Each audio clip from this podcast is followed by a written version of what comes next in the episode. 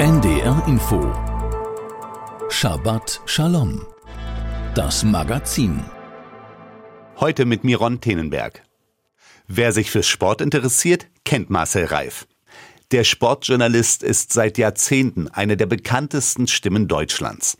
Er begann seine Karriere als politischer Korrespondent beim ZDF und wechselte dann als Reporter und Kommentator zum Sport. Später hat er auch für andere Sender gearbeitet und vor allem die großen Fußballspiele kommentiert. Der Wahlschweizer wurde mit diversen Preisen ausgezeichnet, darunter der Deutsche Fernsehpreis und der Adolf Grimme Preis, um nur die zwei bedeutendsten zu nennen. Marcel Reif wurde 1949 als Mark Nathan Reif im polnischen Wałbrzych geboren. Sein jüdischer Vater stammte aus Galizien und seine katholische Mutter kam aus Schlesien. Während der Shoah wurde die Familie seines Vaters deportiert und ermordet, der Vater selbst aber allem Anschein nach vom Industriellen Berthold Beitz vor der Auslöschung gerettet. Er selbst sprach aber nicht über das Leid, was er während der Zeit erleben musste. Als Marcel Reif sieben Jahre alt war, floh die Familie vor den antisemitischen Pogromen in Polen nach Israel. Kurze Zeit später ging es weiter nach Deutschland, genauer gesagt nach Kaiserslautern, wo Marcel Reif dann auch Fußball spielte. Es sind unter anderem diese wechselvollen Geschichten, die ihn bis heute prägen. Morgen ist der Holocaust-Gedenktag. Am kommenden Mittwoch findet dazu eine Gedenkstunde im Deutschen Bundestag statt und Marcel Reif wird eine der Gedenkreden halten. Herr Reif, die Möglichkeit, vor dem Bundestag zu sprechen, kam eher unverhofft auf Sie zu. Wie ist das, vor so einem großen Publikum zu sprechen? Normal müsste ich ja jetzt sagen, spontan, ach, großes Publikum, hören Sie auf, meine größte Zuschauerquote war mal 23 Millionen bei einem WM-Finale. Also da wird es doch wohl ein bisschen im Bundestag gehen. Aber ich bitte Sie, also der Bundespräsident, der Bundeskanzler, die Bundestagspräsidentin, das Minister, volles Haus. Also wer da nicht, wie soll ich sagen, einen gewissen Bammel verspürt, weiß ich nicht. Also ich habe den jedenfalls. Aber das ist es nicht allein, sondern es ist die Thematik, zu der ich reden soll, die habe ich mir ich habe es mir lange überlegt, ob ich das kann und ob ich das leisten kann. Und anfangs wollten Sie das gar nicht, richtig?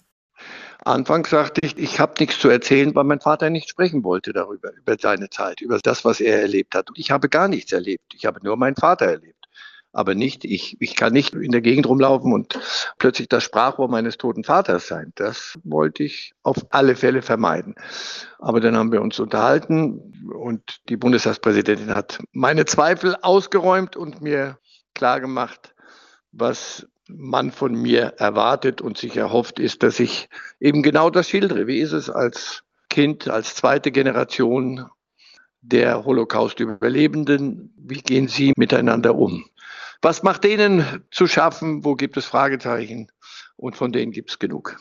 In den Gesprächen, die ich mit Kindern von Shoah-Überlebenden geführt habe, also aus der sogenannten zweiten Generation, hatte ich oftmals den Eindruck, dass sie selbst ihre Gefühle nicht haben gelten lassen oder auch die Überzeugung hatten, ja, kein Recht auf ihre Gefühle haben zu dürfen, gerade auch in Bezug auf die übermächtigen Erfahrungen ihrer eigenen Eltern. War das bei Ihnen auch so? Zu 100 Prozent. Selbstverständlich. Alles, was in mir hochkommt, muss ich sofort einbremsen. Muss ich sagen, pass auf, nur Vorsicht, mein Freund, du hast gar nichts erlitten. Im Gegenteil. Mein Vater hat nicht gesprochen, weil er wollte, dass ich und meine Schwester, dass wir eine unbeschwerte, unbelastete Kindheit haben und dass die Geister, die seine Kindheit und Jugend, was weiß ich, getötet haben, dass die nicht auch noch die Macht über das Schicksal und die Kindheit und Jugend seiner Kinder bekommen. Und deswegen habe ich überhaupt nichts erlitten. Ich habe manchmal Fragen gehabt, ich wusste und ahnte vieles, aber ehrlich gesagt, ich hatte auch Angst, Dinge zu hören, die ich für unsäglich, für unfassbar und unerträglich gehalten habe und nach wie vor halte. Und wenn mein Vater nichts dazu sagen wollte, dann hatte ich das so zu akzeptieren. Das habe ich mit so viel Anstand wie möglich, so viel Demut, wie es einem jungen Kerl möglich ist, getan. Sie sprechen auf der einen Seite von der unbelasteten Kindheit und gleichzeitig auch von einer Angst, Ihren eigenen Vater mit ihm ins Gespräch zu kommen, gegen seinen Willen. Wie hat Sie das beeinflusst in Ihrem Leben? Die Wahrheit, solange ich doof und jung und unbelastet war, habe ich das so gut verdrängt, wie es ging und habe mich eingerichtet in dieser liebevollen Familie. Mein Vater war ein ausgesprochen lebenslustiger, liebevoller, aufmerksamer Vater. Ich habe alles bekommen, was ich mir nur wünschen konnte. Der ist mit mir zum Fußball, zu meinem ersten Spiel gegangen. Der hat mich als Fußballspieler begleitet und kritisiert und gelobt. Der hat meinen Berufsweg ja mit großer Skepsis verfolgt aber später sehr seinen Frieden damit gemacht, als das alles so ein bisschen erfolgreich wurde. Zunächst hätte der gern gehabt, glaube ich, dass ich, weiß ich nicht, Arzt, wie Sie es gehört, Arzt, Jurist oder was, Architekt, Ingenieur werde. Was Anständiges halt. Aber nun gut, dann bin ich beim Fernsehen gelandet. Anfangs war er, wie ich weiß, skeptisch, aber am Ende habe ich in einem Zimmer, das eigentlich nur ein Abstellraum war und als er schon längst tot war und meine Mutter da in der Wohnung wohnte, musste ich was holen aus diesem Raum. Da habe ich an der Wand ausgeschnittene, vergelbte Kritiken über mich und Lobeshymnen, natürlich nur die gefunden. Und dann habe ich gesagt, Mama, was soll das? Mach das doch weg. Nein, das hat der Papa da gesammelt und er wollte das. So, also weiß ich, dass er ein liebevoller, großartiger Vater war und daran zu rühren. Sie merken diesen Spagat. Einerseits wusste ich, er will nicht und das war auch gut so. Hm. Ich wollte nicht das Leid meines Vaters nochmal mitleiden, nachleiden müssen. Davor hatte ich Angst. Ich möchte mal von der anderen Seite drauf schauen. Hat denn das Schweigen Ihres Vaters erst den Raum gegeben, liebevoll auf seine nun lebende Familie zu schauen? Würden Sie mir bitte den Gefallen tun und ihn das fragen? Ja, aber das geht jetzt leider nicht mehr. Das sehen Sie, das sind die Dinge, die hätte ich gerne mit ihm noch besprochen und würde ich heute gerne mit ihm besprechen und ihm danken dafür, dass er dieses Überleben von Unmenschlichkeit und übermenschlichen Heldentum anderswo, dass der daran nicht zerbrochen ist und verbittert ist, und an dem Tod seiner Eltern und nein, nicht Tod, der Ermordung seiner Eltern und einer Schwester, dass der daran nicht zerbrochen ist, sondern ein lebenslustiger, fröhlicher Mensch war und uns ein liebevoller Vater, mit dem man lachen, äh, Blödsinn machen konnte, essen, trinken. Der wusste, wie man sich anständig anzieht. Der hat mir vieles beigebracht. Ja, ich weiß es nicht. Aber wenn Sie den Schluss so schnell ziehen, dann bitte, ich folge Ihnen nur zu gern. Ihr Vater wird in diesem Jahr seinen 30. Todestag haben. Was würden Sie ihn aus der heutigen Perspektive gerne noch fragen? Genau das, was Sie mich eben gefragt haben. Papa, wie schwer war das? Schweigen. Und wissen Sie, vielleicht würde ich gar nichts fragen. Vielleicht würde ich nur Danke sagen. Und das habe ich verpasst zu seinen Lebzeiten. Das werfe ich mir vor. Und deswegen ist diese Rede im Bundestag eine gute Gelegenheit und die werde ich nutzen. Ganz sicher würde ich ihn nicht nach Dingen fragen, die er verschlossen hatte. Hm. In einem Raum irgendwo in diesem Haus, den wir nicht betreten haben. Da waren allerdings auch gute Geister drin. Nur heute weiß ich, dass er diesen Raum nicht öffnen wollte, weil die bösen Geister da auch rausgekommen wären. Und deswegen, er wollte das so, das habe ich zu respektieren. Und jetzt, da er tot ist, kann ich mir noch nicht mal eine Erlaubnis holen. Und dann werde ich in meinem, also so erwachsen bin ich dann doch schon geworden, werde ich den Teufel tun und an irgendetwas rühren, was mir vorher verschlossen war. Sie sprechen in einem Interview, das Sie im vergangenen Jahr Zeit Online gegeben haben, davon, dass das Schweigen Sie auch behütet hätte. Können Sie das nochmal ausführen? Ganz kurz lässt sich das zusammenfassen. Wir sind ins Land der Täter gezogen. Das war nicht ganz ohne Brüche. In der Familie und im Bekanntenkreis gab es genügend, um es vorsichtig auszudrücken, Kritik. Die habe ich auch abbekommen. Wie könnt ihr, wie kann dein Vater mit euch ins Land der Täter, ins Land der Mörder ziehen? So, aber wenn du diese Entscheidung triffst, und jetzt quatsche ich das nach, was meine Mutter mir über meinen Vater erzählt hat. Sie sagte, wir haben dann darüber geredet und als wir beschlossen haben, wir ziehen nach Deutschland, weil da Verwandte und Bekannte waren und wir konnten da ein Dach über dem Kopf haben und da konnten wir euch ernähren, da hat Papa beschlossen, ihr werdet nicht in jedem Straßenbahnschaffner, in jedem Lehrer, in jedem Metzger, in jedem Bäcker den vermeintlichen Mörder eurer Großeltern sehen. Denn so kann man nicht aufwachsen. Das war sein Plan und der ist aufgegangen. Deswegen war ich behütet und unbehütet auch, ja, und unbelastet.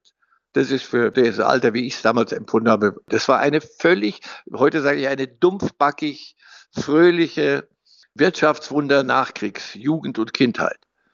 Und das habe ich niemand anderem zu verdanken als meinen Eltern und vor allem meinem Vater. Als Sohn ist ja ein Vater auch eine Identitätsfigur. Was hat Ihr Vater Ihnen besonders Wichtiges mitgegeben? Einen Satz, den er immer wieder benutzt hat, sei ein Mensch. Auf Jiddisch hat er das gesagt, richtig? Immer wieder. Und das ist mir erst auf Jiddisch, sei ein Mensch. Ich habe das so viel später erst, so unendlich viel später und viel zu spät, um es ihm ähm, entsprechend zu danken, habe ich das erst begriffen, dass das offenbar seine Botschaft war. Und nicht mahnen, nicht appellieren, nicht jammern, nicht weinen, nicht trauern, nicht Bitterkeit, sondern sei ein Mensch. Und das ist das größte Vermächtnis, das ich auch unfassbar groß.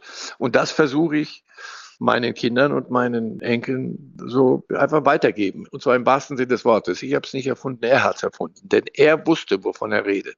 Was das Gegenteil ist von seinem Mensch. Nämlich, bist ein Unmensch oder bist ein Übermensch und viele Dinge wusste er. Ich wusste gar nichts. Bis heute weiß ich vieles nicht, aber das kann ich erfassen, was er aus all dem, was er erlebt hat, überlebt hat, destilliert hat und weitergegeben hat an mich. Ich möchte kurz zur Erklärung nochmal sagen, ein Mensch ist auf Jiddisch quasi eine Person, die das Herz am rechten Fleck hat, ungeachtet der Umstände. Ein Mensch ist, der sich verhält wie ein Mensch, mit all seinen auch Schwächen.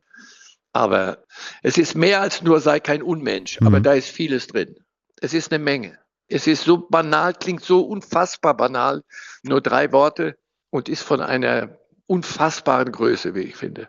Wie sind Sie in Ihrem weiteren Leben mit großen, bedeutenden Themen umgegangen? Ich hatte gelesen, dass auf der Beisetzung Ihres Vaters Ihnen die Worte gefehlt haben, obwohl Sie quasi für Ihre Worte in Deutschland bekannt geworden sind. Und auch als Sie den Retter Ihres Vaters getroffen haben, wollte kein Wort aus Ihnen rauskommen, sondern einfach eine Verbeugung vor dem Krupp-Industriellen Berthold Beitz. Und er hat mir die Hand auf die Schulter gelegt und gesagt, das ist gut. Wissen Sie, jeden Tag, den ich älter wurde, habe ich die Bedeutung von Größe besser verstanden. Und vieles, was ich dann möglicherweise geneigt war, für groß zu halten, wurde vergleichsweise klein bis hin zur Winzigkeit. Und dass mir die Worte gefehlt haben im Nachhinein, wissen Sie, im Nachhinein finde ich das sehr gut, weil manches ist unsäglich und manchmal müssen auch Dinge nicht gesagt werden. Und wenn ich was zu sagen habe, dann mache ich es halt jetzt im Bundestag. Sehen Sie, das Schicksal schenkt mir noch mal ein Forum. Da kann ich manches noch ausdrücken, was vielleicht ungesagt geblieben ist. Werden Sie die AfD im Bundestag direkt ansprechen? Nein. So viel Ehre mag ich niemandem zukommen lassen, der so unterwegs ist wie die AfD. Wenn mich jemand fragt, werde ich gerne antworten, was ich davon halte. Aber wissen Sie, da geht es um Größeres als die AfD. Und ich hoffe, das bleibt so. Sie laden ja auch Ihre Familie mit in den Bundestag ein und wollen denen etwas sagen. Warum machen Sie das nicht im Privaten? Weil ich da nochmal ähm, das ist eine gute Frage. Warum? Ich habe Ihnen im Privaten manches erzählt über Ihren Großvater. Aber das hier hat eine Bedeutung und ich hoffe, dass Sie über den, nicht weil ich da rede, sondern über die Bedeutung dieses Moments, die Bedeutung, die Größe dieser Veranstaltung, das ist ja schon etwas, was da passiert. Und dazu zu hören und dass ich da über meinen Vater spreche, Ihren Urgroßvater und Großvater, das mag besser sein und wichtiger sein und weiß ich nicht, ach, was soll es denn sein? Es soll die Liebe und die Zuneigung zu einem Menschen, die einen gar nicht kennengelernt haben, aufrechterhalten und vielleicht auch manches nochmal überdenken lassen. Der bekannte Sportjournalist Marcel Reif wird am Mittwoch aus Anlass des Holocaust-Gedenktages im Bundestag sprechen. In dieser Woche ist Norman Jewison im Alter von 97 Jahren gestorben. Der kanadische Regisseur brachte recht wede Filme wie In der Hitze der Nacht, Mondsüchtig oder Rollerball auf die Leinwand, aber auch Anatevka, der Fiedler auf dem Dach. Ein Film, der für viel Identifizierung unter jüdischen Menschen sorgte. Daher spiele ich ihn heute aus dem Original-Soundtrack des Filmes von 1971, den Titel Sunrise Sunset vor, übersetzt gestern, heute, morgen.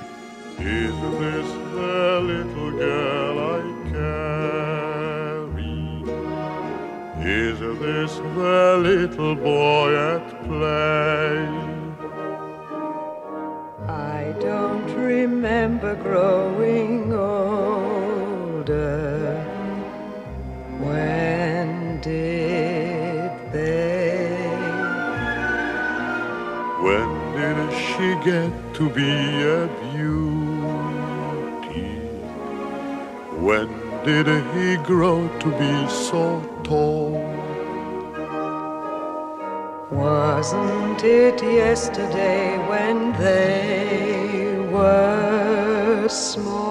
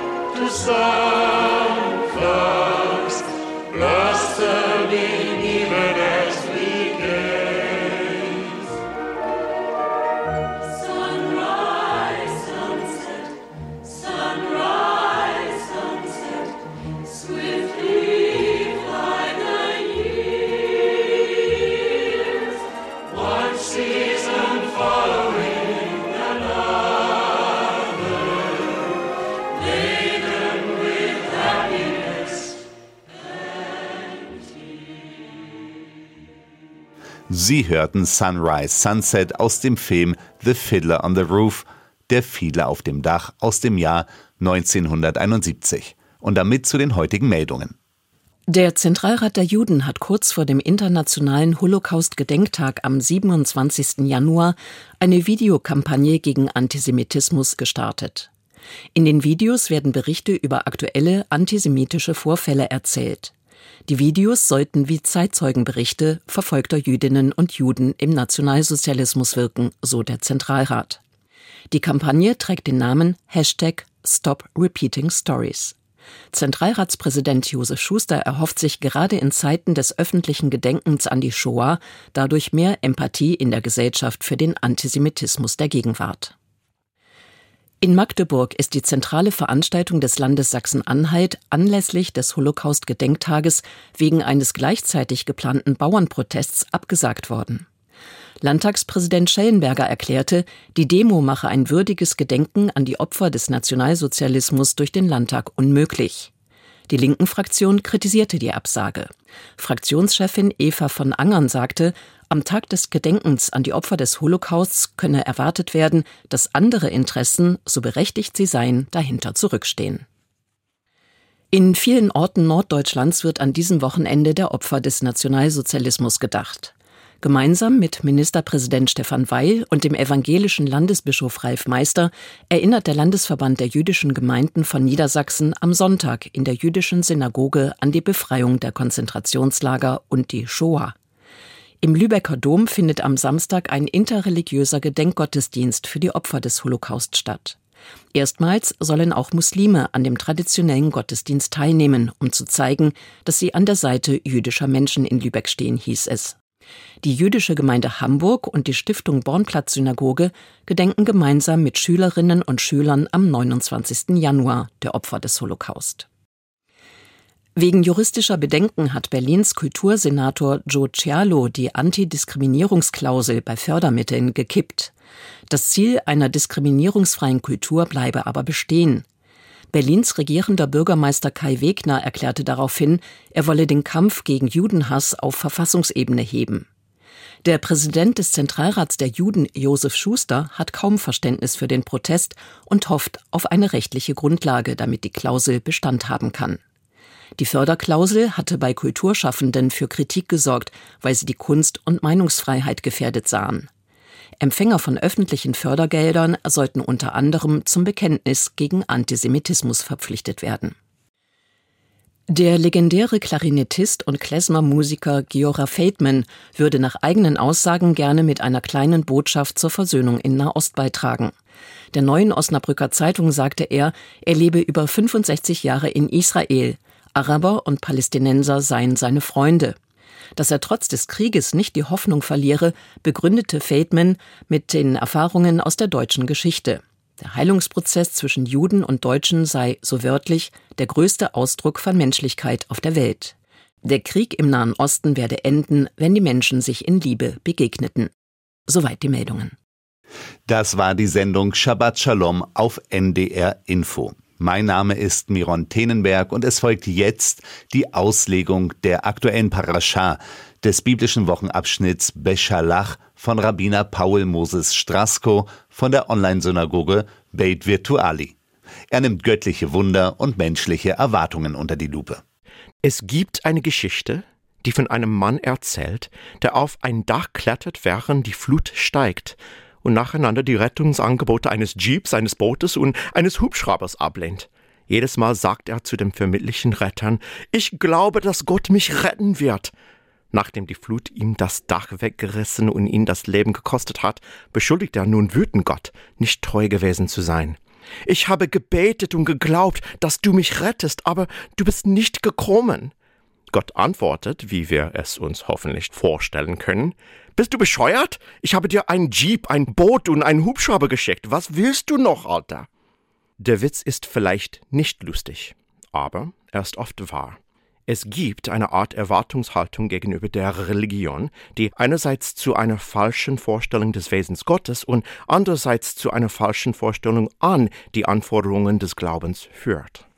Die Ich muss glauben Seite neigt zu magischem Denken, während die Ich lehne Glauben ab Seite dazu neigt, eine Religion abzulehnen, die magisches Denken voraussetzt. Und doch stellt sich die Frage, woher dieses Bild kommt, zumal die Tora schon für davor zu warnen scheint.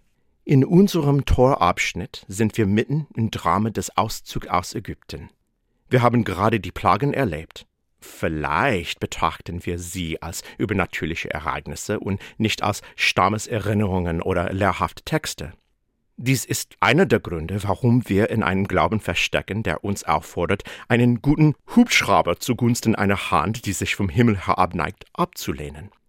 Aber wenn das so ist, warum ignorieren wir dann Botschaften, die dem widersprechen? Als sich die Armee des Pharaos den verängstigten Hebräern nähert, fragen wir uns, ob es klug ist, aus den Bekannten ins Unbekannte zu fliehen. Ist es nicht besser für uns, den Ägyptern zu dienen, als hier in der Wüste zu sterben? Moses, der vielleicht auch die falsche Lehre aus den Plagen gezogen hat, versichert den Volk, fürchtet euch nicht, seid bereit und werdet Zeugen der Befreiung, die der Ewige heute für euch wirkt. Nach den Plagen sind ein paar Streitwagen keine große Sache. Nur hat Moses nicht zuerst seinen Chef gefragt, denn der Ewige antwortet auf schockierende Weise, wenn wir Religion als etwas betrachten, das auf Wunder angewiesen ist. Warum schreist du mich an? Sag den Israeliten, sie sollen weiterziehen. Interessant ist, dass in den folgenden Kapiteln die Wunder in der Erzählung abnehmen. Einige meiner Kollegen sehen die Wunder vielleicht eher als historische Ereignis denn als Erzählung an. In beiden Perspektiven ist es aber wichtig, dass sich die Welt der Tor langsam der Alltagswelt, in der wir alle heute leben, annähert. Die Wunder geschehen immer noch, aber sie geschehen mit dem Jeep oder dem Boot. Es ist fast so, als hätten wir eine gewisse Verantwortung, etwas zu tun. Alle religiösen Texte haben eine Aufgabe zu erfüllen, eine Grundlage für eine Autorität zu liefern, gefolgt von den Rahmenbedingungen, in denen man lebt, nachdem man diese Autorität akzeptiert hat. Diese Formel findet sich ausnahmslos in allen Weltreligionen. Der Trick ist, was danach kommt. Lagern wir unser Denken und Handeln aus oder leben wir im Dialog mit unseren Traditionen und übernehmen Verantwortung für unsere eigenen Wunder? Die Exodus-Erzählung, die diesem Judentum tut, fühlt sich wie eine wundersame Befreiung an, bis wir erkennen, dass nichts geschieht, bis wir selbst voranschreiten. Dies scheint die wichtigere Bedeutung des Textes zu sein. Shabbat Shalom. Das war Rabbiner Paul Moses Strasko von der Online-Synagoge Beit Virtuali mit der Auslegung des aktuellen Wochenabschnitts der Torah, also der fünf Bücher Moschäs.